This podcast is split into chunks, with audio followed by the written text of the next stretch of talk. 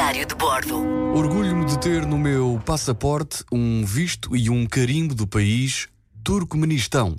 Até à visita eh, desconhecia a sua existência, mas a verdade é que quando fiz a Rota da Seda com amigos eh, por dois países da, área, da Ásia Central, dissemos quem faz dois faz três. E por isso fizemos o Quirguistão, o Uzbequistão e o Turcomenistão. É um país muito complicado, muito fechado para se entrar. Na altura em que fomos, diziam até que era uma ditadura e um país mais fechado que a Coreia do Norte, embora não sendo tão conhecido nem tão mediático. Também era mais pequeno. É mais pequeno. Se chegar de avião é complicado, com toda a burocracia de aeroporto, chegar pela fronteira e a pé é o dobro da complicação. Foi por aí que chegámos. Estávamos no Uzbequistão, em Kiva, e fizemos a fronteira de Kiva para o Turcomenistão. Estávamos de certa forma receosos, não sabíamos o que é que nos ia esperar do lado de lá, mas a verdade é que só tínhamos uma coisa certa: temos um guia.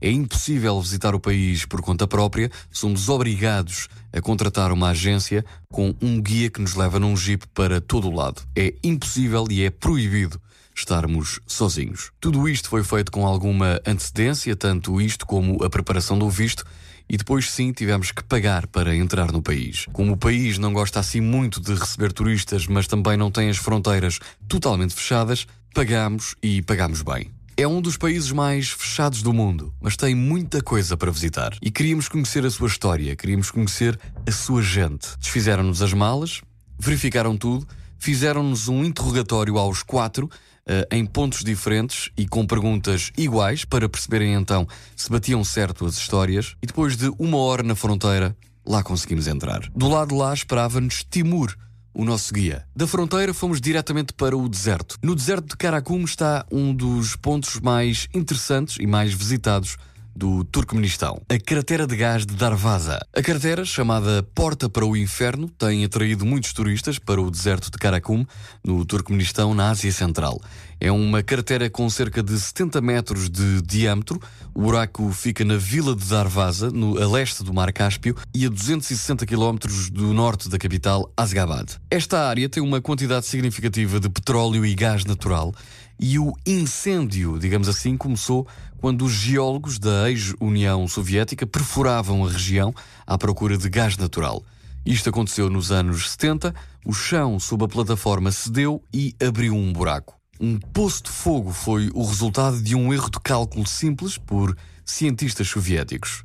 Ora, temendo que a cratera emitisse gases venenosos, os cientistas tomaram a decisão de colocar fogo, pensando que o gás pudesse queimar mais rapidamente. No entanto, a cratera está a arder, até hoje. Mais de 40 anos. Vou deixar algumas fotografias no Facebook da M80 para ver a beleza desta cratera, que se é bonita durante o dia, então à noite é de cair o queixo. Dormimos no deserto, a 100 metros da cratera, e no dia seguinte fomos conhecer Asgabat, uma cidade fantasma, completamente. Vêem-se poucas pessoas na rua, é uma cidade toda em mármore e em ouro. Todo aquele país jorra petróleo e gás natural. Uma ditadura onde toda a gente tem emprego, onde não há mendigos, não há sem-abrigos e só mesmo os loucos é que não trabalham. O Turcomenistão tem algumas regras daquelas que um ocidental não compreende e por isso mesmo é preciso ter alguma consciência quando visitamos países como este. Não nos podemos armar em ocidentais irresponsáveis e desrespeitar as regras deste país. Não se pode olhar mais do que 10 segundos nos olhos de uma mulher, não se pode fumar, não se pode tirar qualquer tipo de fotografia. Visitámos também a cidade em ruínas de Merv com um guia local que acabou por entrar numa mesquita e rezar pelo nosso grupo. Agradecemos as suas preces e voltámos à cidade de Asgabat. Foram cerca de quatro dias no Turcomenistão, onde, obviamente, por quatro dias não conseguimos sentir os efeitos de um país ditatorial, mas ficou uma enorme vontade de perceber e conhecer mais. A vontade de toda aquela gente é a mesma: que o país um dia possa abrir as suas portas ao mundo como deve ser. Diário de Bordo.